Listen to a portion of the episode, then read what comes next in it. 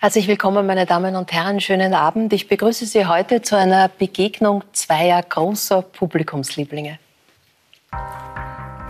Wie legendär Hans Krankel ist, zeigte jüngst auch wieder das große Interesse zu seinem 70. Geburtstag. Der Goleador, der für den großen FC Barcelona stürmte, war stets mehr als ein Fußballer. Mit Songs wie Rostige Flügel oder Lonely Boy erreichte er auch als Sänger Kultstatus. Apropos Kultstatus. Mit seinen legendären Shows wie Spotlight, Wurlitzer, Hoppala und vielen anderen hat Peter Rapp Fernsehgeschichte geschrieben. Sein TV-Debüt gab der Moderator genau vor 60 Jahren. Und auch er rockt heute noch die Bühne. Herzlich willkommen, ihr beiden. Das freut Dankeschön. und ehrt mich Dankeschön. sehr, dass ihr da seid. Eure Karrieren sind ja gewissermaßen parallel äh, verlaufen und immer wieder haben sie sich auch berührt. Wie gut kennt ihr einander? Ja, Gut, gut. Nicht sehr gut, aber gut. Aber immer, wenn er kommt, er kommt zu unseren Konzerte von Monte, ist er immer dabei und ich kenne ihn schon sehr lange. Und heute habe ich erst hier erfahren, dass irgendein Redakteur gesagt hat, ich war in jeder Sendung von ihm. Ja. Das freut mich sehr. Ja, du hast im, wir haben im Archiv durchgeschaut und in ja. viele Auftritte von Hans Krankel gefunden, was nicht selbstverständlich ist. Den hätte immer jeder gerne. Warum hast du ihn immer gekriegt? Also ich habe ihn gar nicht gekriegt. Das heißt zum Beispiel, die, die Premiere von Wurlitzer war legendär. Ja. Mit Krankel Eddie Konstantin. Kannst du dich erinnern? Ja. ja. Jetzt, was du sagst. Ja. Und dann der Hans hat, und das waren alles Verdienste von Mabo. Ich glaube, der hat jeden persönlich angerufen. Sonst war mir eh keiner gekommen. Nein, es war, war schon sehr Verdienst. War schon sehr Verdienst. Bin immer zu ihm gekommen, Nein, weil Gott. der ist ja Braucht ja nicht sagen. Nicht? Also, hast du gehört, den da, die, die, Es geht seit dem Kummer. Also ein Schmäh nacheinander. Ein Schmäh nacheinander. Wunderbar. Es wie, Humor ist wichtig. Ja, wobei da bleibt ihr euch ja nichts schuldig. Äh, es gab Entschuldige, ich darf da noch sagen, damals ja. hast du gesagt, du musst als Erster in der Sendung drankommen, mhm. weil dein Bur schlafen geht. Ist das richtig? Kann mich nicht erinnern. Ja, und, und du musst Tom und Schere spielen. Mhm. Also hin und wieder, mein Langzeitgedächtnis funktioniert hin und wieder ganz gut, nur wo zum Teufel war ich gestern?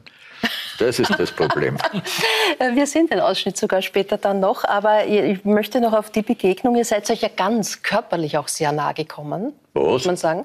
Ja, ganz besonders nah. Es war 1978. Du hast den Hans an deine Haut gelassen, kann man sagen, wenn du dich erinnerst. Ach, jetzt weiß ich überhaupt ja, er hatte an den Bart. Bart an, den Bart. Bart. Naja, schon auch an die Haut. Äh, vielleicht bevor wir den Ausschnitt sehen aus dem Camp Nou-Stadion, was war die Wette, äh, die du da verloren hattest? Das war es eher besser. Das war eine Veranstaltung in der Stadthalle.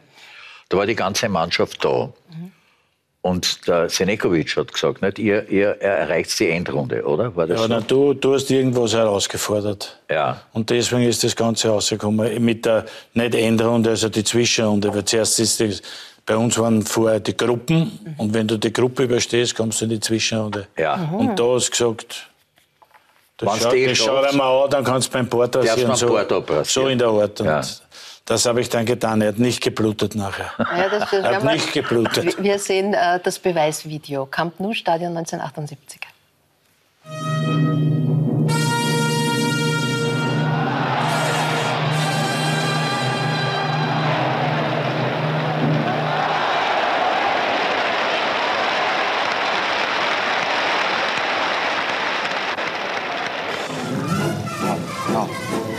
Hast nicht gehört? Ah. No, hat er gesagt. Mhm.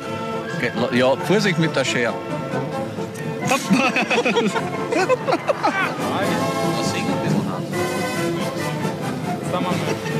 Nicht übel. Mund zu. Einen Schnitt hast du wie ein Fleischhauer. Nicht, nicht kratzen. Ruhig. Na, hallo.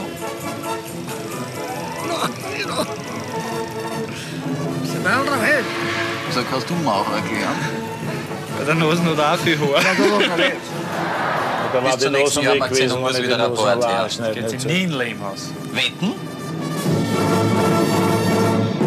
Jetzt könnt ihr ja die ganze Wahrheit erzählen. Hans, hast du ihn wirklich rasiert? Also wusstest du, wie man mit einem Rasiermesser umgeht? Ich weiß schon, wie ja. man, aber mit dem Rasiermesser nicht und äh, am Fremden hätte ich nicht gern rasiert. Wenn ich ihn wirklich rasiert hätte, dann hätte er wahrscheinlich stark geblutet. Aha, wer, warst du nervös? Äh, nein, weil ich, nein, ich wusste, was der Hans macht, kann er. Also, und dann hat er, das habe ich ja gleich gemerkt, das Messer verkehrt gehalten. Ja, oder die, So, ich hab, geschert mit der stumpfen Seite. Ja, mit der stumpfen Seite oder geschert. Ja. Also da kommt was da alles ans Tageslicht kommt. Der Herr, der neben dir zu sehen war im Video, der war tatsächlich Das war Friseur, der- Barbier ja. der Mannschaft. Wir haben damals einen gehabt, der war wirklich jeden Tag beim Training mit einem uralten Friseurstuhl. Und da hat er nach dem, meist nach dem Training, äh, haben sie die Spieler angemeldet und sind rasiert worden. Das gegen ein kleines Entgelt hat er die Spieler rasiert und man hat man sie müssen anmelden. Also da waren schon Voranmeldungen für zwei Wochen. Also ich bin nicht oft draufgekommen.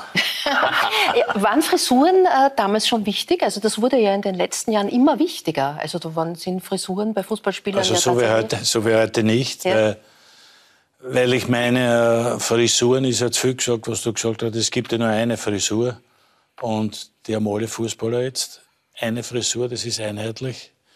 In der, in der Mitte die Haare und auf der Seite alles abgeschert. Also es gibt ja nicht Frisuren, es gibt nur eine Frisur. Damals, damals aber ich, ich habe ja gesagt, man darf heute gar nicht sagen, heute haben alle die gleiche Frisur, weil ich, wenn ich mir Bilder anschaue von damals, haben wir auch alle gleich Ja, berühmte Allerdings ganz anders. oder? Das ist Prohaska. Oder, na, der war der Jimi Hendrix, der hat die Schneckeln gehabt. Aber sonst, das war wirklich so. Du, aber heute wird es wahrscheinlich bei der Mannschaft auch einen Tätowierer geben dann dabei. Also bei uns hat es keinen Tätowierer gegeben. Wart ihr überhaupt schon tätowiert? War in der Mannschaft irgendwer tätowiert? Ich bin nicht tätowiert. ich bin ganz körperfrei und alle anderen, die ich kenne, die Fußballer, die ich kenne aus meiner Generation, sind nicht tätowiert. Keine Bäckerl. Du Bäckerl? Nein, nicht Nein. einmal ein Punkterl. Nicht einmal, nicht einmal ein Punkt. Ähm, es hat äh, zum 60er, kann ich mich erinnern, hat man gelesen, hat sich Messi bei dir gemeldet. Der ist ja mittlerweile in äh, Paris. Gab es diesmal zum 70er auch Glückwünsche aus Barcelona? Der Neuner gehört ja jetzt dem Lewandowski. Nein, nein, dieses Jahr nicht. Also das haben sie beim 60er gemacht und haben den Messi wahrscheinlich segiert. Er soll das machen und der hat mich dann wirklich angerufen. Unbekannterweise, ich habe ihn, dann, ich habe ihn kennengelernt vorher schon, als er ganz jung war, als er 20 Jahre war.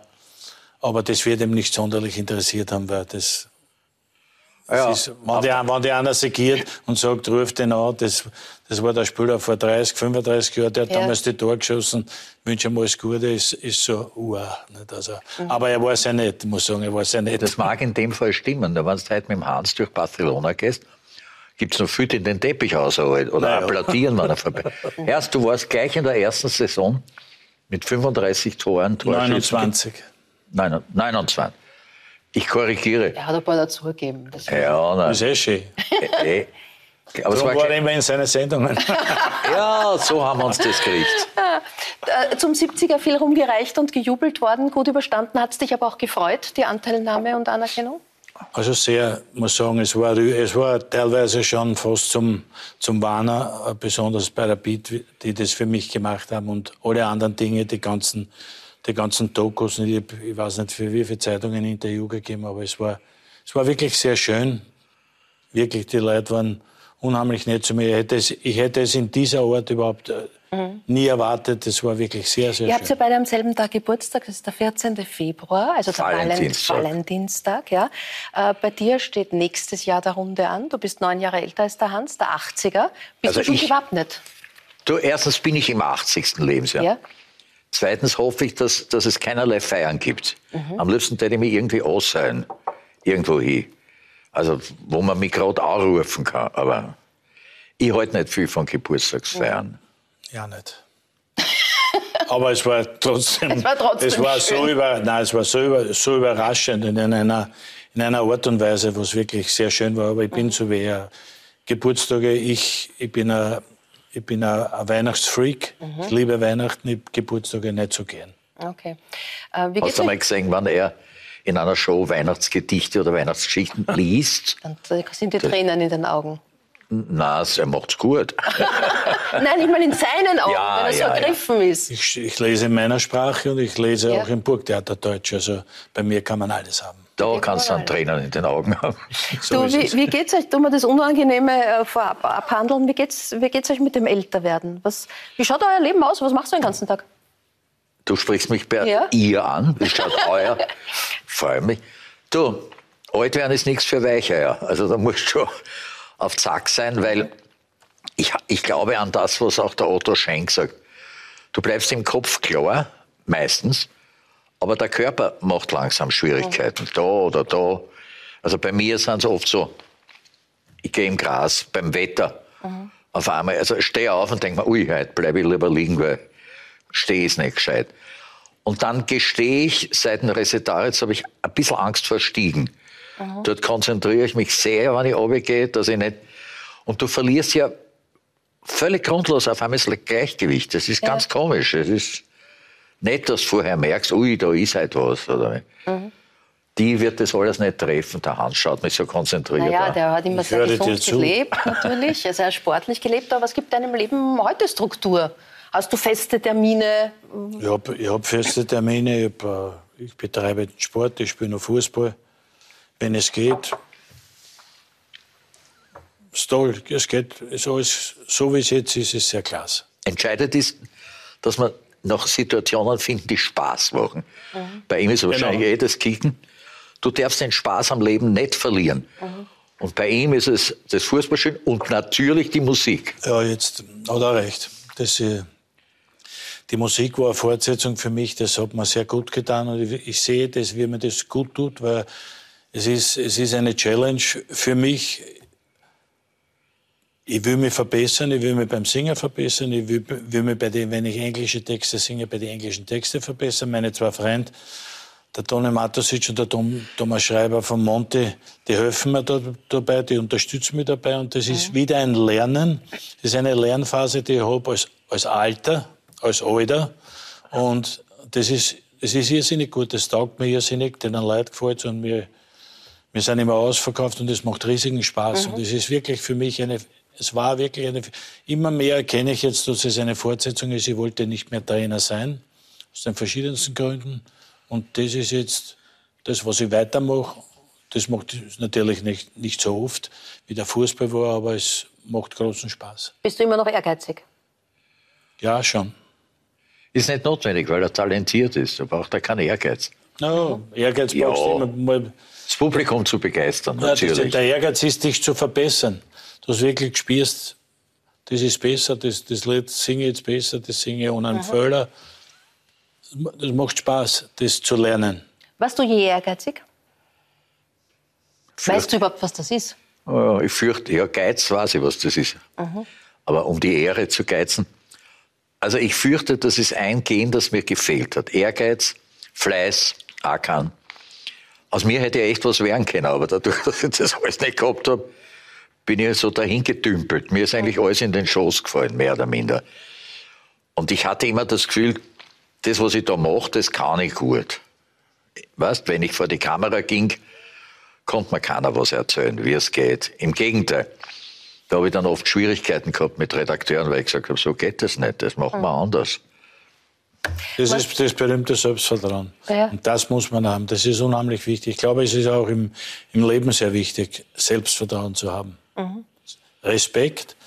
Respekt ist das Wichtigste, das sage ich, weil der Respekt gehört zum Selbstvertrauen. Der Respekt ist in dieser Welt ab, abhanden gekommen, überall. Und das sage ich in jedem Interview. Der Respekt untereinander, der Respekt, egal wer mit wem, das ist ein bisschen abhanden gekommen. Selbstvertrauen, das ist etwas, das man haben muss. Das hast du aber auch, wenn du Ja, mit nein, Python auf die Bühne ja, gehst. absolut. Du musst als Fußballer schon Selbstvertrauen haben. Das Selbstvertrauen ist das Wichtigste, Mhm. das es gibt. Das, das soll man haben, das muss man haben. Und das ist gut so. Ähm, beim Hans wissen wir, dass er sehr sportlich war und ist. Äh, bei dir findet man zum Thema Sport so gut wie nichts. Also Hast du je irgendwelche Sportarten betrieben? Tennis, Fußball, Du, ich beim Boxen? Ich habe bei Union BSC Basketball gespielt in der Jugend. Ich habe bei Union Wien 9 Handball gespielt, wobei Feldhandball war tödlich. Also Ja. am Fußballfeld mit dem ist- Äh, ich habe ein paar Medaillen gemacht bei Mittelstreckenläufe, 800 Meter und so war ich nicht schlecht. Aber mit der ersten Zigarette war Schluss. mit allem. habe ich aufgehört. Die Zigarette hat gewonnen, du immer Nichtraucher. Ja, Du immer Nichtraucher. Hast du je Handball gespielt? in der Schule. Wirklich? In der Schule, ja. Na, Volleyball, äh, wie hat das geheißen? Habe Volleyball auch gespielt in Aber der das Schule. Anschießen. Ah, Völkerball. Völkerball, ja. Ja. Das war das meiste, was wir gespielt haben in der Ja, Schule. Völkerball. Aber wir haben, Ja. wir haben Basketball gespielt und wir haben, wir haben Volleyball gespielt. Habe ich alles gern, ich hab alles gern gemacht. Das hat mir Spaß gemacht auch. Im Moment musst du bei deiner äh, Runde gerade passen, heißt es. Warum? Ja, weil ich äh, Probleme habe mit der, mit der rechten Hüfte. Aber mehr will ich dazu nicht sagen. Also es zwickt auch. Gut, das beruhigt es, uns zwi es zwickt, es zwickt. Ja. Ich bin, ja, ich, entschuldige, ich bin durch irgendeinen blindwütigen Zufall, das wird der Hans jetzt nicht gerne hören, Ja. kurzfristig in der Schülermannschaft der Wiener Austria gelandet. Das ist das mal. Ja, dachte ich mir doch. Na, weißt du, I'm from Austria. ja, aber, es, war, es war nur kurz. Es war nur kurz. ja, na, es war Schon kurz. lang her. Ja. Na, ich bin sehr bald draufgekommen, das ist nichts für mich, das bock ich nicht. Du, äh, bist du Passivsportler? Also schaust du ein Match an der Nationalmannschaft zum Beispiel? Oder Also ich hatte eine Zeit, wo ich kein Match ausgelassen habe. die Zeit, wo er gespielt hat? Zum Beispiel, ja, ist richtig. Das muss man betonen. muss man Tony, äh, Monty betonen. Und dann habe ich 1985 etwas gesehen, wodurch ich einen schweren Schock erlitten habe und habe jahrelang keinen Fußball mehr schauen können. Das war das Spiel im Heiselstadion, Ah, ja. wo es so viele Tote gab. Und vor allem ein Bild hat sich mir eingeprägt und das hat mir wirklich Angstzustände verursacht. Das hat das Fernsehen gezeigt, als die Tribüne mehr oder minder leer war, lag da ein leicht korpulenter Mann, ein Leich, und der war, hat einen riesen nassen Fleck gehabt, weil sich offenbar in Todesangst die Blase entleert hat. Und dann ist er gestorben. Und das waren Bilder, die konnte ich nicht mehr aus dem Kopf kriegen und konnte jahrelang keinen Fußball mehr schauen. Im gleichen Jahr ist ja irgendwo die Tribüne abbrennt, ich weiß nicht mehr wo. Da war, Ja, und, ja. aber das Nicht im größte, gleichen, aber bald drauf. da war auch 85. Ja. Also ja, es gab, es gab eine Menge solcher. Das Schlimmste war im Vorjahr, da waren über, weit über 100 Tote. Aber irgendwo in... Irg irgendwo, nicht bei uns in Europa. Nein, nicht, nicht in Europa. Aber es ist, es ist spannend, äh, dass du an diese Bilder, so dramatisch die natürlich waren, denkst, wo bei äh, einem vollen Stadion eigentlich fast alle Menschen an, an äh, die schönen Momente, an die Euphorie, an die Leidenschaft, die der Fußball entfacht, denkt. Wie, wie kommt's? Na, normalerweise war das eh so. Ja. Und ich habe ich hab wirklich gerne internationale Vereine gesehen, weil es ist Barcelona, aber auch Real Madrid, das waren, oder ich glaube, dort hat im Heiselstadion hat gespielt, warte mal, eine, eine englische Mannschaft Liverpool, glaube ich. gegen, gegen Turin, glaube ich.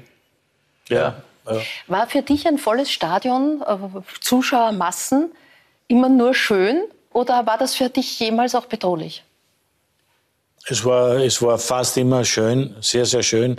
Besonders wenn man die, zu Hause die Menschenmassen hat und die, die Leute sind für die, also unterstützen dich. Das war immer in Barcelona ganz besonders. Wenn man irgendwo anders war, äh, kann man das auch nehmen. Ich habe es immer, ich hab's immer für positiv genommen. Daher, ich habe auch gar keine Angst gehabt auswärts. Aber zu Hause war natürlich schöner. Ein, einzig, ein einziges Mal, ein einziges Mal in meiner Karriere habe ich mich bedroht gefühlt, beziehungsweise wir haben uns bedroht gefühlt. Das war das dritte Match damals in Manchester, im Old Trafford, im Theatre of Dreams. Haben wir das dritte Match gehabt gegen Celtic und das war nach diese ganzen Wickeln, was war das zweite mit einem Abbruch und so weiter, wurde dann von der UEFA entschieden, dass das dritte, es findet ein drittes Match statt. Die machen das aber, haben das müssen machen, ich weiß nicht, 100, 150 Kilometer von jeder Stadt weg und haben das angesetzt. Wir haben gespielt gegen Celtic Glasgow und haben das angesetzt in, in Manchester. Also alles voll mit Celtic-Fans natürlich. Ja. Da sind wir mit dem Bus hingekommen. Das, an das kann ich mich damals erinnern. Das war wirklich, das war an der Grenze, beziehungsweise darüber hinaus. Wir sind gekommen mit dem Bus und wenn dort nicht gestanden wären, sechs berittene Polizisten, also mit den Pferde, die uns geschützt haben. Wir, muss, wir mussten über die Straßen in, in so einen kleinen, ich weiß noch, Old Trafford und wir waren bei einem kleinen Eingang, da waren die Kabinen, dort mussten wir hinein. Wenn die Polizisten damals mit den Pferden nicht dort gestanden waren, sechs in einer Reihe, hätten die uns, die hätten uns sicher erschlagen, weil da haben gewartet. Tausende auf dem Bus, weil sie heiß waren auf das, dass ein drittes Spiel war. Nur dazu ist dann rausgekommen, wir haben dann gewonnen. Also wir sind dann aufgestiegen. Das war das Jahr, wo wir im Europacup-Finale waren. Also das war Wo hast du gespielt? Barcelona oder? bei oder? Rapid. Bei Rapid, das war Rapid. Äh, lass uns über das Schöne im Fußball sprechen, über EM-Quali-Auftakt. Ja, Zufrieden? in Ordnung. Sechs Punkte. Sechs Punkte. Sechs Punkte ist das Wichtigste. Was das willst waren? Punkte, die man machen muss. Absolut. Das zweite war ein bisschen zacher. Aber es ist ja ausgegangen.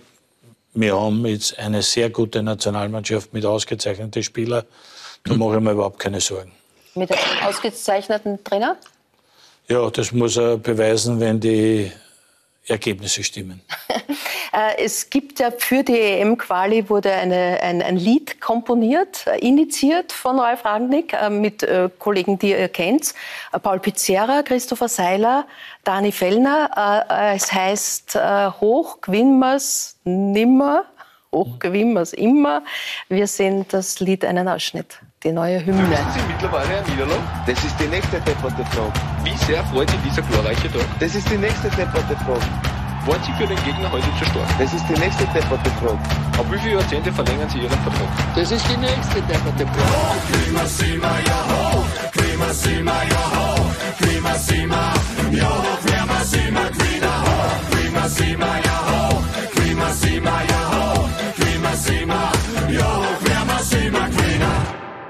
Also dieses Lied soll äh, die Jungs durch die EM-Qualifikation begleiten, zitiert und nimmt Bezug auf viele Sprüche. Toni, nein, Toni, Pfeffer, Toni Pfeffer in der, äh, Spanien hoch bis zur Pause 5-0 gestanden ist. Ja. Hat er gesagt, hoch, Das kann man nicht mehr. hoch, Hoch gewinnen wir es nicht mehr. Das ist legendär. Legend- Das ist Wenn der legendär. Hans erzählt, hänge ich wirklich an seinen Lippen. Aus einem ganz einfachen Grund. Also ich mag ja wohl legendär sein.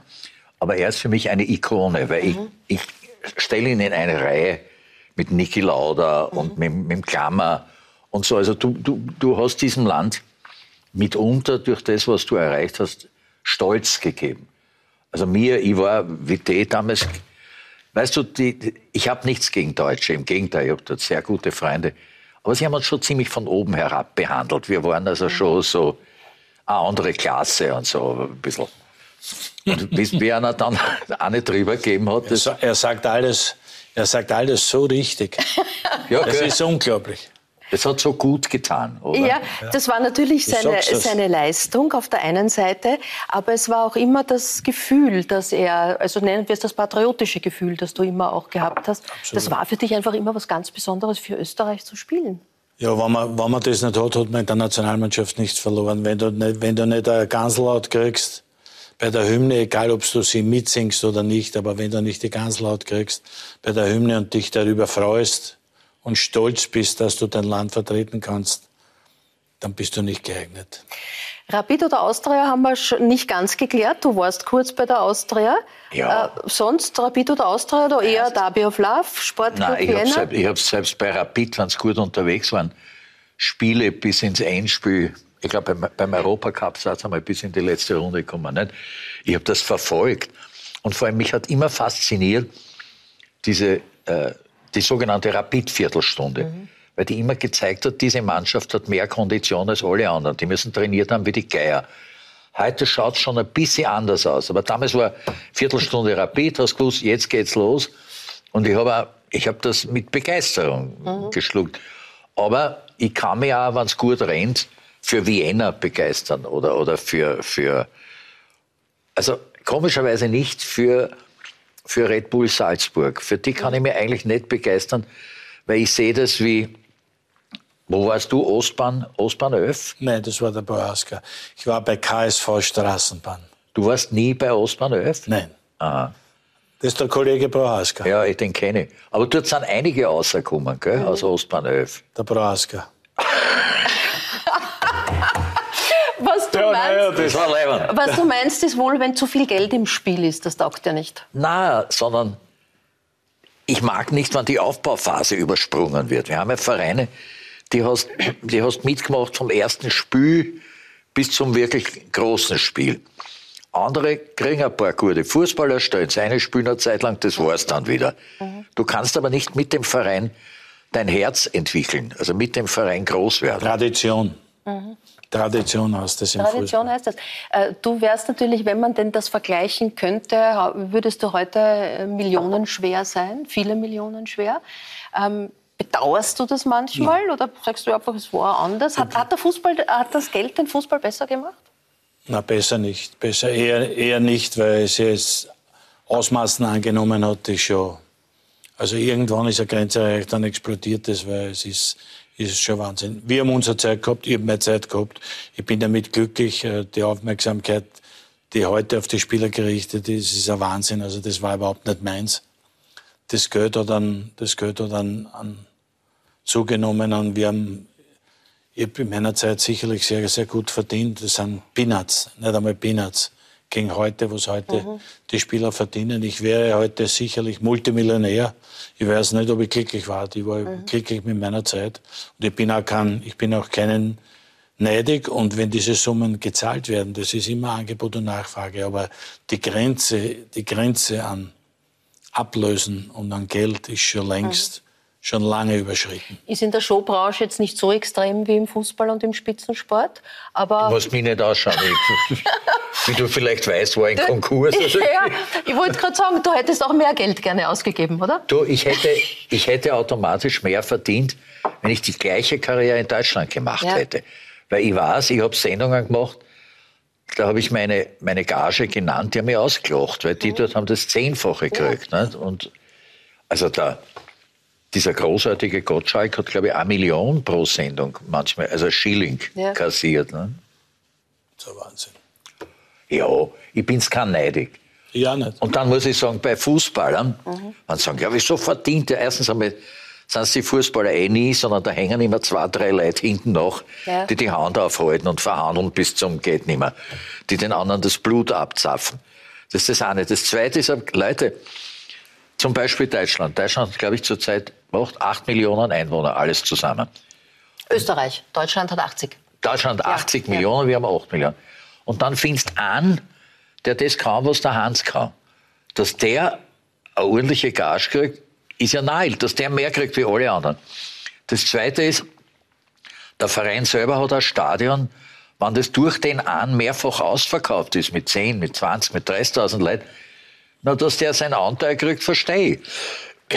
Und haben will. Also, ich finde, die, die, die Geldgeschichten sind alle ein bisschen überzogen und meistens steckt irgendein Manager dahinter, der auf kurze Zeit mit Anspüler ausgesorgt haben will für alle Zeiten. Solche, solche Spieler, wie, wie er richtig gesagt hat, Spieler wie der Messi oder der Ronaldo, die ja über Jahrzehnte jetzt die Fußballer waren, die zwei Besten der Welt, die verdienen das Geld zurecht, die bringen, die bringen Menschen ins Stadion, die Stadien sind voll, die machen eine Merchandising-Geschichte mit den Leibern, das geht in die Millionen.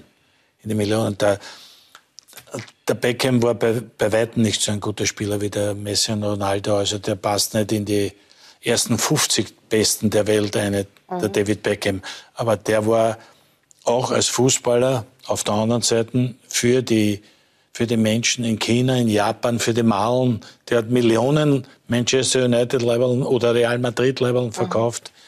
In Japan und in China, das muss man sich mal vorstellen. Also auch der, der fußballerisch bei Weitem nicht so begabt war wie die zwei. Er war auch ein sehr Ja. guter Spieler. Ja. Aber der trotzdem, der war trotzdem sein Geld wert, aufgrund dessen, dass die Malen halt alle nadisch waren und alle halt wollten ein Beckham-Leiberl haben. Du, da gibt's ein paar, Ja. Da wurden in der Zeitung riesige Summen kolportiert, als sie zum Verein wechselten. Und bei einigen davon waren schon am ersten Tag durch Leiberl und alles andere war die Summe die Summe wieder schon herin. Ja, das ist das, was ich gesagt habe. Ja. Richtig. Äh, mit deinem Herzensverein Rapid hattest du zuletzt ein ambivalentes Verhältnis. Jetzt zum 70er gab es große Ehrung der neuen Clubführung. Alles vergeben und vergessen? Nein, nein. Das, das, das Verhältnis ist jetzt gut, das hat sich gebessert durch diese Feier, das war sehr schön, aber das, das Glorreiche und das Schöne waren ja die Menschen, die dort waren, das sind ja die Anhänger, also das ist ja nicht der Club. Mit dem, mit dem Club habe ich seit 10, 15 Jahren, äh, sagen wir so, bin ich zwei, dreimal so gelegt worden, äh, das nicht gut war und das kann man ganz einfach nicht vergessen, aber das hat nichts mit den Menschen zu tun, die heute bei Rapid sind, überhaupt nichts. Aber ich habe da Sachen erlebt, die waren nicht in Ordnung, sehr arg und das kann ich nicht so einfach vergessen. Es hat aber nichts mit den Anhängern zu tun, hat nichts mit dem jetzigen Club zu tun und schon gar nicht mit Rapid. Wie immer gesagt, der Rapid ist der Club meines Blutes und Barcelona ist der Club meines Herzens. Aber Es wundert mich insofern, weil du bist so wie ich ein Wasser- Wassermann. Ja. Und zwar in der letzten Dekade, glaube ich. Und ich glaube immer, Wassermänner sind nicht nachtragend. Aber du bist das.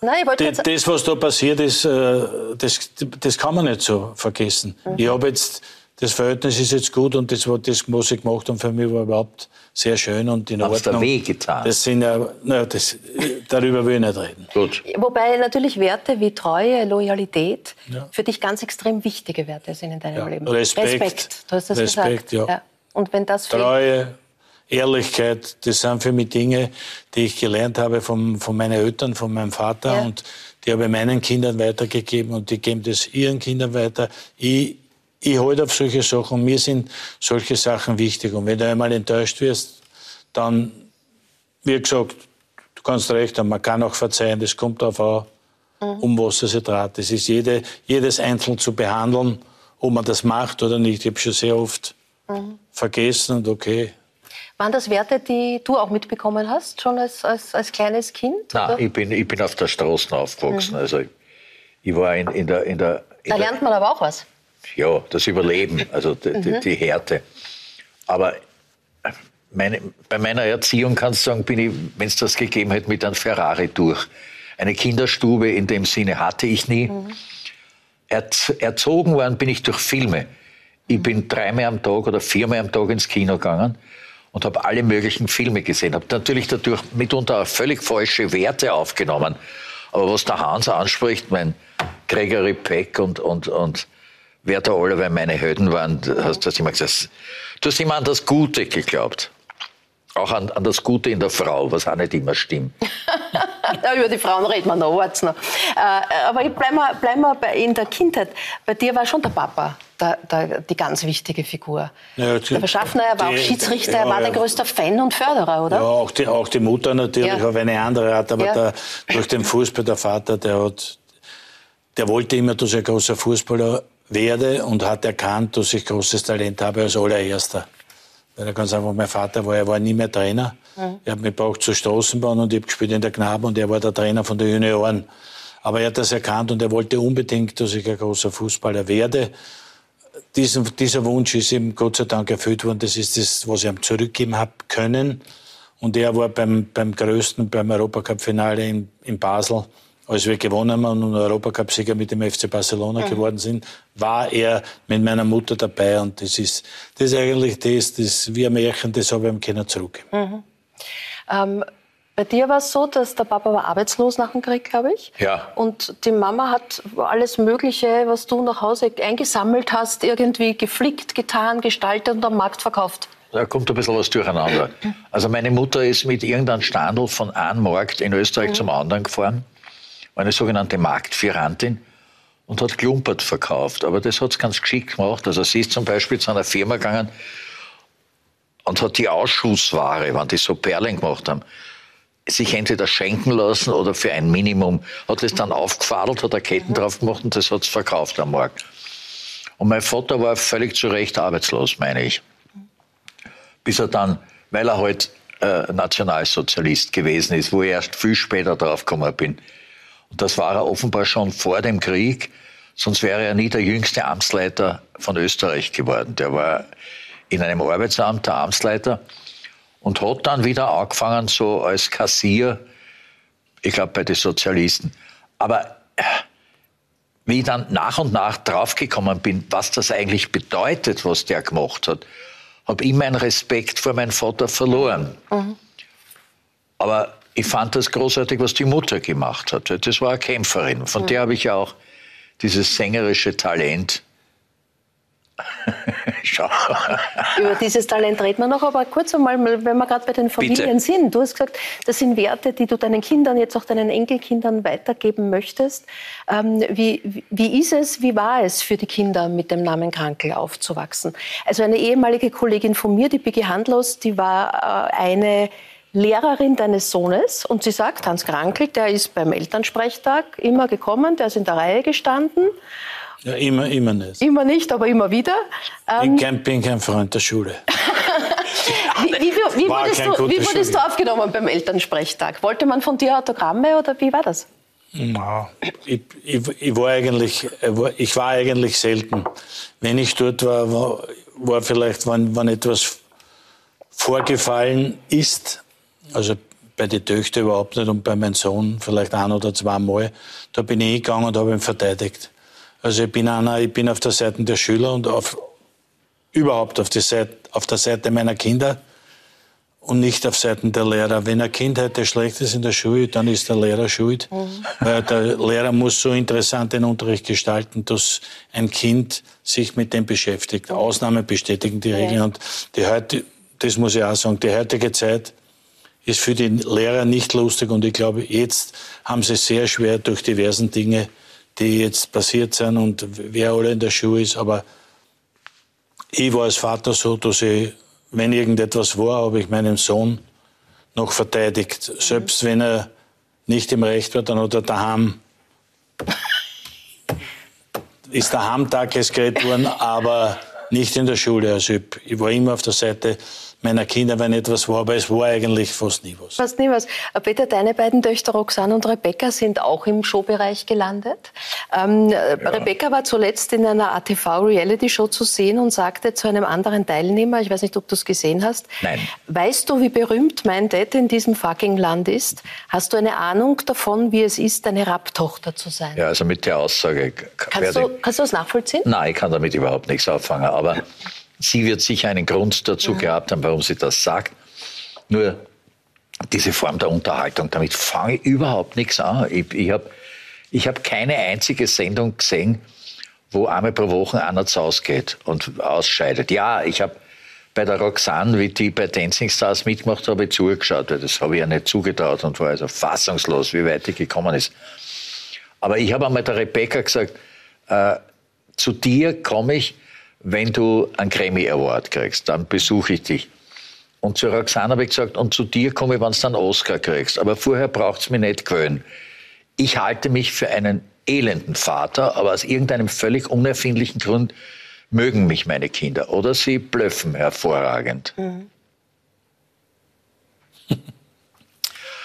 Jetzt sage ich da noch was. Es gibt immer wieder Stichworte, wo es mich sofort zaubert. Mhm. Eins ist, wie du gesagt hast, die Brigitte Handlos ist deine Freundin. Meine Ex-Kollegin. Ex-Kollegin. Ex ja. Da denke ich sofort an das erste Interview mit dem Ziel nach, dem, nach der Briefbombenattentat. Ne? Weil? Weil das erste Interview die Brigitte handlos gemacht hat. Ja, es wurde eingeblendet, er war dort mit dem Batschel und es stand darunter Brigitte handlos. Ich glaube, sie haben es dann abgezogen dort, weil es doch ein bisschen. Also den, den makaberen Humor, den, ja. den liebst, das bin ich. Den, das bist du. Das der schwarze ich. Humor, der schwarze Humor. Du moderierst ja sogar äh, Shows oder mit dem Dieter Schmäler gemeinsam bei der Bestattung Wien. Ja, ja, ja. Ja, ja zum Beispiel habe ich dort gesagt, kann mich noch erinnern, als ich hinkam zum Zentralfriedhof, die Veranstaltung heißt Nachklang. Und der Dieter, der ja sich nicht zurückhält, hat zu mir gesagt, bei, bei dein Talent kehrst schon lange am Friedhof. Das ist Dieter. Und ich kam dorthin und da haben Sprayer an die Mauer vom Friedhof geschrieben, Parken nur für Anrainer. War alles frei. Und dann haben sie sich einmal aufgeregt, bei der, der Generalprobe war es laut. Und irgendwann hat gesagt, Herz, das ist so laut, was ist, wenn Sie die Anrainer beschweren? Mhm. Sag ich, wenn Sie die beschweren, haben wir wirklich ein Problem, über das wir reden müssen.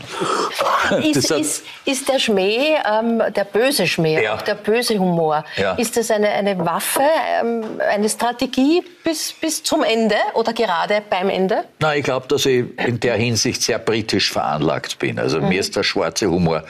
Es ist ja wie die Geschichte, ich habe dir heute vorher beim Kaffee erzählt, ich rauche nach wie vor viel. Mhm. Irgendwann hat er mir gesagt, wenn ich gewusst hätte, dass ich so alt wäre, hätte ich gesünder gelebt. Das ist auch schon wurscht.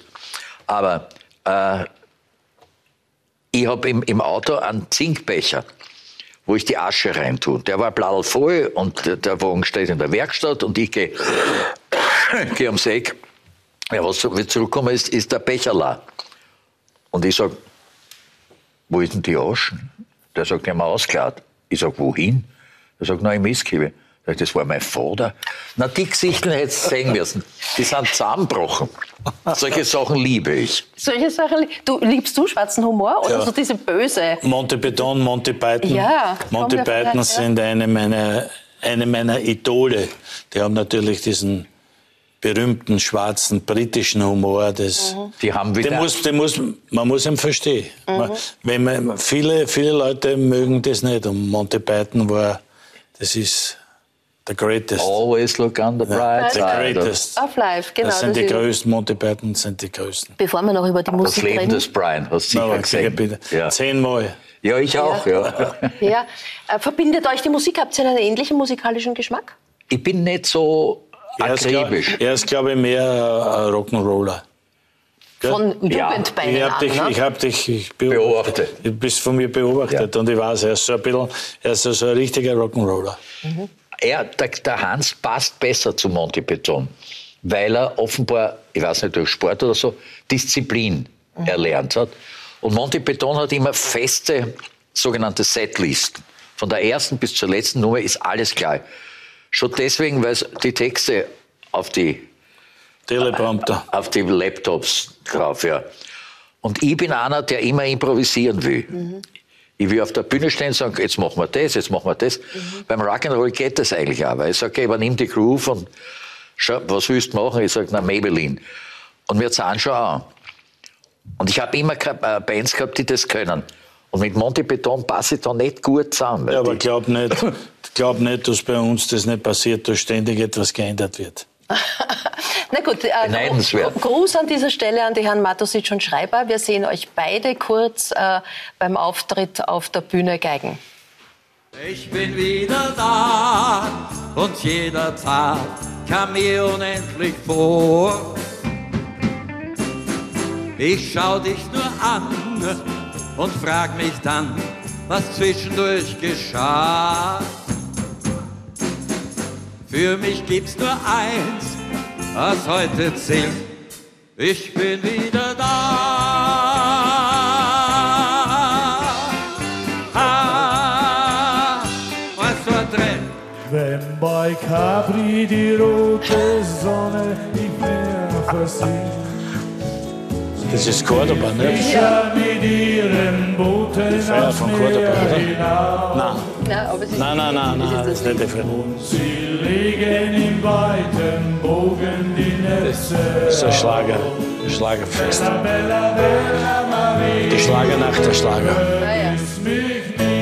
Was? Das ist herrlich. Aber das ist, Vico Doriani. Vico Okay. Doriani. Mann. Ja, aber das- das muss man sich auf der Zunge zergehen. Ja, aber die. Geschichte dieses Liedes musst du uns auch erzählen, weil Also, die hat ja in Cordoba... äh, möchtest du die Ja, die noch möchte einmal ich hören? ich auch. Ja? Warum auf das Lied kommen? Das war das Lied der Nationalmannschaft 1978 von 73, also das wurde ja geboren, die Mannschaft 73, 74, dann hat sie das mit 78 bei dieser Weltmeisterschaft war halt der Höhepunkt. Das war immer unser Lied. Frage mich nicht, warum. Ich weiß es nicht. Das haben wir immer gegrölt, wenn wir gewonnen haben in der Kabine. Noch ein Autobus, fuhr ein Autobus. Das war, das erzähle ich immer, das ist eigentlich das Lied der österreichischen Nationalmannschaft.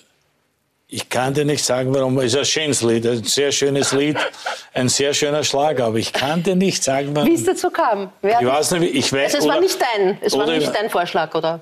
Du hast Nein, es war nicht mein war Vorschlag. nicht dein Vorschlag. Aber ich bin am lautesten geredet. Übrigens, mit Vico muss vorsichtig sein. Der Karl Valentin hat immer gesagt, er schreibt sich mit V und nicht mit V. Daher heißt es auch Valentin. Gut, er hätte dann Fico Doriani heißen, das war vielleicht hakelig. Aber ob man, ob man jetzt sagt W oder V, der Valentin hat immer gesagt, es heißt ja Vater und nicht Vater. Also der hat, der hat so Begründungen gehabt. Aber äh, du und der Rock'n'Roll, das ist ja eine sehr frühe Liebe. Also du hast, wie gesagt, die Mama hat dich dazu inspiriert oder dazu Na, gebracht. zum Rock'n'Roll nicht. Aber hat- zur Musik hast du gesagt. Du, Ja. es gab einen Wettbewerb äh, von der Zeitschrift Neues Österreich. Das hieß König der heißen Rhythmen. Habe ich gewonnen. Das ist schon ein paar Jahre her. Ja. Aber ich habe das tatsächlich gewonnen. Und habe zu dem Zeitpunkt wirklich, da gab es ja so viele Lokale, wo es nur singen hast können. Bayerischer Hof, Grünes Tor, Chattanooga, Tabaran. Da waren überall Veranstaltungen, wo man hat singen können. Ich bin immer erst heimgekommen, wenn die Leute um die Milch gegangen sind. Also es war eine Zeit, und da hat sich vor allem der Rock'n'Roll eingebaut. Jetzt zum Beispiel beim, beim Mandy, der Leider verstorben. mit 88, ja. äh, die hatten einen gewissen Tony Simmeron. Der hat Bill Haley Geschichten gesungen im, im Mhm. Zauberei hieß das damit, Antenne. Das weiß ja heute keiner mehr, aber gut, die Leute wissen heute die Vornamen der Beatles nicht mehr. Das ist irgendwie vorbei. Naja, Ja, ja. Vorname der Beatles muss man schon wissen. Ja, du, So John Paul, George und Ringo. Aber du, es gibt, Bitte. du wirst viele treffen, die nicht mehr wissen, wer die Beatles waren. Krankel weiß jeder, aber Das, die ja, Beatles... ja, das, das tut weh, was du sagst. Da, Rock'n'Roll Ja. Rock'n'Roll ja schon ein Thema bei dir, aber was sind deine musikalischen Helden? Rock'n'Roll ist, ist, war vor meiner Zeit. Ja. Ich habe das natürlich alles erforscht und weil mir, weil mir alle, jede Musik Ja. interessiert, habe ich mir das erlesen und besonders gehört. Mhm. Rock'n'Roll ist vor meiner Zeit, das ist nicht so meins, aber gefällt mir trotzdem. Ja. Ich, ich, ich bin aufgewachsen in der Beat-Zeit. Das war die Beat-Musik. Das waren die Kings, die Doors, die äh, Dave Dieter, Usibike Mick and Dick, da hat's gegeben, den berühmten Beat Club. Das, Bremer. war, das wäre auch etwas für ihn gewesen. Mhm. Naja, der hat Spotlight gemacht. Das war Ja, dann das ein Spotlight- das war Spotlight- da. Ja. hat die Spotlight Uschi dann Nerke moderiert, genau, glaube ich. Ja. Genau. Und das war, meine noch. Zeit war Beat Club. Meine Zeit war die Beat-Zeit. Die sogenannte Beat-Musik, mit denen, mit denen bin ich aufgewachsen. Da zählt aber dazu Uriah Heep, Led Zeppelin, äh, Deep Purple, also auch diese, diese harten Sachen. Ich zähle die alle dazu, weil Du das hast eine war ziemliche Zeit. Plattensammlung. Ja, eine große. Hast du sie noch? Ja, ich habe sie noch. Weil jetzt... Ich gebe sie nicht, ja. Vinyl, nein, ich will sie eh nicht. ich habe auch genug. Vinyl ist wieder hoch im Kurs. wieder hoch im Ja, Kurs, naja, ja. ich- Vinyl ist so, dass ich eigentlich schaue, bei den schwarzen Platten suche ich jetzt nur immer meist, so, muss sogar, weil die habe ich alle, die, was ich alle aufgezählt habe, habe ich. Aber ich suche immer alte Jazzplatten aus Aber nicht 59, Chevas. 60, nicht Jazz, nein, nein, 59, Ja. 60, 61, Ja. gute Sachen.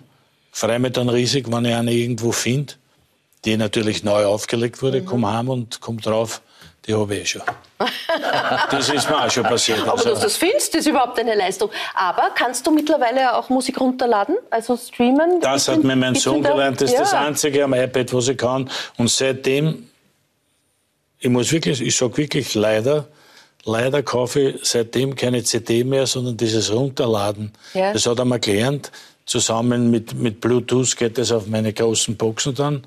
Und ich habe jedes Lied, das ich hören will, neu oder alt, suche ich mit Suchen, das kann ich noch, eingeben den Namen, dann drücke ich drauf und dann kommt es wirklich in einem Moment und seitdem, seitdem kaufe ich keine CD. Du bist CD ja in der digitalen Welt durchaus auch Firmen. Du hast einen. Facebook-Account. Wer hat dir das gezeigt? Ich habe mir das selber erarbeitet. Wenn ich was nicht weiß, frage ich auch meinen Sohn, der mittlerweile den fünften Jahrestag seines 30. Geburtstages feiert. Und wenn ich nicht mehr weiter weiß, dann rufe ich den an. Und da gibt es ja eine Möglichkeit, dass er bei dir daheim einsteigt. Nicht? Das heißt Teamviewer. Aber ich finde das nur gut, wenn, wenn der Hans sagt, äh, Rock'n'Roll war vor seiner Zeit. Vor dieser, in dieser Zeit gab es am Petersplatz Fettes Saloon. Das war der Fatty George. Oskar Klein, Trompete. Äh, Kleinschuster, glaube ich, hat dort auch, bin ich mir nicht ganz sicher. Der ja dann in Graz Karriere gemacht hat, auch in der Schule. Und ich, ich war auch ein, ein Jazz-Fan. Allerdings mehr Oldtime. Ich bin in einer Zeit aufgewachsen, da gab es keine Diskothek, da gab es keine Plattenspieler. Die hast du ja erst mit Ratenzahlung bei Donauland kaufen können. Aber und da, da gab es Jazzkeller, die Mausefalle, die Wendeltreppe, Café Silla, solche Sachen. Und dort haben gespielt die Red Hot Poets und die Perlhaus Jazz Band und solche Leute. Und da, da bin ich eigentlich mit Musik groß geworden oder aufgewachsen. Und weil du sagst, schwarzer Humor, Monty Beton, da ist ja einer von denen gestürmt, haben sie die Urne Ja. auf die Bühne gestellt, die, die ist aber umkippt, haben sie die Aschen in die Leute gestrahlt. haben alle was davon. Aber das, das ist meine Art von Humor. Deine Art von Humor, aber wo deine Art von Humor kann man jetzt diesen Samstag auch wieder äh, sehen. Ähm, deine Sendung, als wäre es gestern gewesen, am Samstag um 22.30 Uhr. Danke. Diesmal sozusagen mit Ausblick auf den Song Contest Bitte, zum Thema, bitte wiederholen und langsam Thema sagen. Europa. Langsam Samstag, sagen, Peter Rath. 22.30 Uhr. zu sehen. Die Leute sehen das wahnsinnig gern, diese alten Ausschnitte. Ist das so ein bisschen eine, ein, eine Flucht im Moment auch in dieser sehr beschwerlichen, herausfordernden Zeit? So dieses, damals war es schön, damals war alles gut? Im Duden steht Nostalgie ist Ja. Sehnsucht nach, nach gestern, Sehnsucht nach Vergangenem. Und ich glaube, so wie der Hansi jetzt auch ein paar Mal den Eindruck gemacht hat, die Leute erinnern sich ganz gern an Dinge, die damals.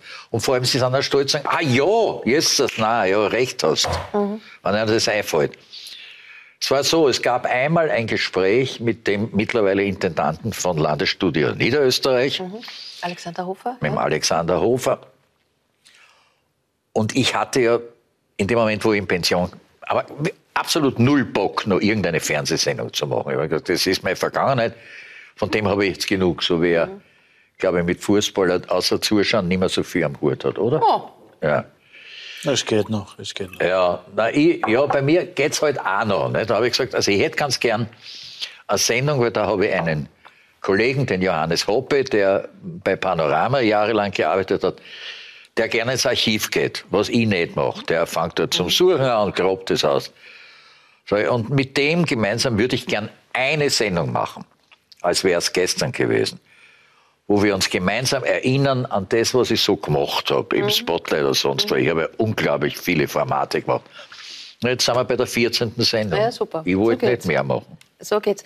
Ähm, Qualität der Zeit, ähm, machst du dir große Sorgen als Vater, als, als Großvater, was da so alles passiert gerade? Ja, die Zeit momentan ist nicht so, dass man darüber frohlocken könnte. Also die Zeit ist jetzt momentan noch dazu, die Pandemie, die wir gehabt haben. Diese Krankheit, äh, das ist nicht sehr lustig. Also das ist, da muss man schon schauen, was in der Zukunft passiert. Äh, Im Klimawandel braucht man nicht reden, das verfolgt uns ja stündlich und täglich im Fernsehen. Au- Auch da muss man etwas tun, wie und was und was am besten. Also da bin ich, da bin ich überfragt. Man muss jeder, jeder soll seinen Teil ein bisschen dazu beitragen. Wenn er nur ein bisschen, wenn nur jeder ein bisschen dazu beiträgt, dann, dann ist vielleicht schon gut. Aber es muss ja in der Welt viel mehr, muss sich ja viel mehr verändern, wie wir, dass wir alle unsere Kleinigkeit dazugeben. Du hast drei Enkeltöchter. Rapid hat nächstes Jahr eine Frauenmannschaft. Kicken die? Na, Mit dem Opa auch nicht? na, na, das sind, das sind die zwei Großen sind 15 und 14, also braucht er gar nicht sagen, das ist jetzt das Alter, wo sie jetzt vom Kind äh, zum Teenager werden, zum Jugendlichen, also da, die haben andere Interessen und die Kleine, okay, die ist, äh, wiederhole mich zum hundertsten Mal Nitroglycerin, pur. Also der kann man alles zutun, aber Fußball nicht, braucht sie auch nicht, aber, aber die ist jeden, jeden Moment eine Wuchtel, jeden Moment eine Explosion. Also das ist, das ist unfassbar. Dieses Jahr ein besonderes Jahr für dich, nicht nur der Runde der 70er, der Geburtstag, sondern ein besonderes Jubiläum, wohl erst am Ende des Jahres, nämlich Goldene Hochzeit Ja. mit deiner Inge. Das ist, glaube ich, ein besonderer Stolz in deinem Leben, dass ihr das so hingekriegt habt. Ja, das ist ein Preis. Das ist ein Preis, den ich dann entgegennehme oder sie entgegennehme. Oder sie Wer kriegt oder den Preis? beide. Oder, na, schon Nein, beide, glaube ich, ne? Nein, sie kriegt den Preis. Ja, sie kriegt den sie Preis. Ich habe bei Aber- dir gelitten, wie deine Frau verunglückt ist. Ja, danke. Ja. Ist ja schon. Naja, trotzdem. Liegt schon Jahrzehnte zurück. Aber, Ja, ich aber, auch. Aber, aber ja, das ist eine Leistung, eine Leistung, so wie Torschützenkönig oder Europacup-Sieger auf eine andere Art. Und ich bin stolz drauf. Das gibt es in der heutigen Zeit eher weniger. Ich bin damit, ich bin damit glücklich, ich bin darüber froh und äh, es ist eine tolle Leistung, von, wahrscheinlich von beiden. Aber was bitte bringt, da hat euch dazu gebracht, zwischen Weihnachten und Silvester zu heiraten? Das, das ist eine gute Frage. Das denke ich mir, das denke ich mir einmal, weil ein Hochzeitstag am 28. Ja. Dezember. Ich glaube, ein wenig, ein wenig hat damit zu tun. Ich weiß, ich weiß gar nicht, ob das stimmt, aber wir sind damals 1973 war eine Reise geplant von Rapid, die ich auch dann gefahren bin.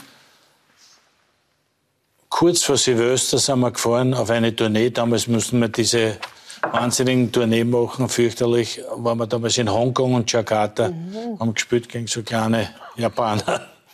Und ja, 10 oder 12 oder 14 Tage. Also zum Essen war nichts für mich in Japan. Also für mich, für mich war es eine schreckliche Reise. Aber wir waren, Ich habe schon mitgehabt, meine 14.000 Inzersdorfer, also die waren eingepackt. Auch die anderen Spieler waren schon.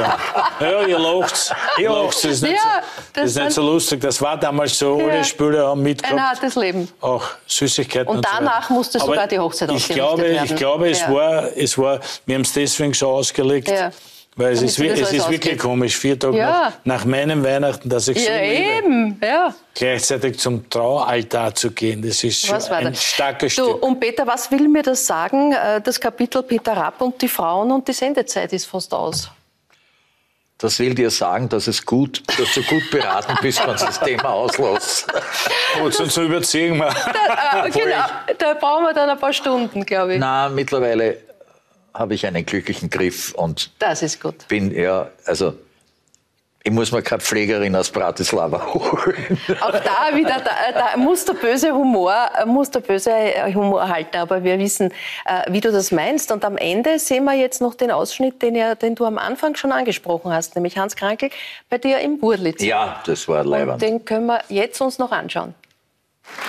So, mit, mit dir habe ich Probleme. Wir haben ja ganz kurz miteinander gesprochen. Ich wollte ja, dass du jetzt K1 für den Zuschauer machst. Das werden wir auch tun. Ja. Du hast aber auch einen Wunsch, ja? Ja, ich bin ja gekommen, wenn ich auch einen Wunsch äußern kann. Aber selbstverständlich, Herr Krankel. Ja, sag's halt an, was so kommt. Ja, ich will jetzt für, für alle Kinder, die aufbleiben durften, auch für meine Kinder und für die großen Kinder und für ihn, weil ich weiß, ihm gefällt es auch. S3, Tom und Jerry, der kleine Elefant.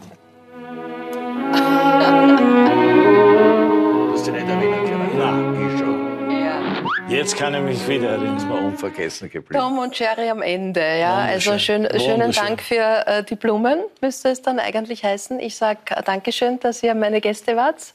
Danke euch beiden, alles Gute. Für alles, was kommt, vor allem die Konzerte. Peter Rapp, ich sage es gerne noch einmal, am Samstag um 22.30 Uhr in ORF 2. Danke. Beim Hans Krankel sind im Moment schon ganz viele Konzerte ausverkauft. Ich weiß, ein paar Restkarten gibt es noch am Sonntag, den 2. April Ja, im so Stadtsaal. 2.000, 3.000. Am Roten Stuhl mit Bernhard Egger und dann auch noch mal ein Konzert mit Monty Beton. Und alle weiteren Termine, sowohl mit, äh, von dir mit den Riding Dudes, als auch von dir mit Monty Beton, können Sie bei uns auf der Homepage nachlesen. Danke für heute, danke für Ihr Interesse. Auf Wiederschauen bis zum nächsten Mal. Ich freue mich dann auf Moderatorin und Kabarettistin Caroline Athanasiades. Es wird AMS-Vorstand Johannes Kopf da sein, der langjährige Caritas-Präsident Franz Küberl, der auch gerade seinen 70er begeht, und Hank Chi, ein, Aufstehen, ein aufstrebender Unternehmer und eine wahre Erscheinung. Lassen Sie sich überraschen in einer Woche. Auf Wiederschauen, gute Nacht. Danke, Barbara. Danke auch.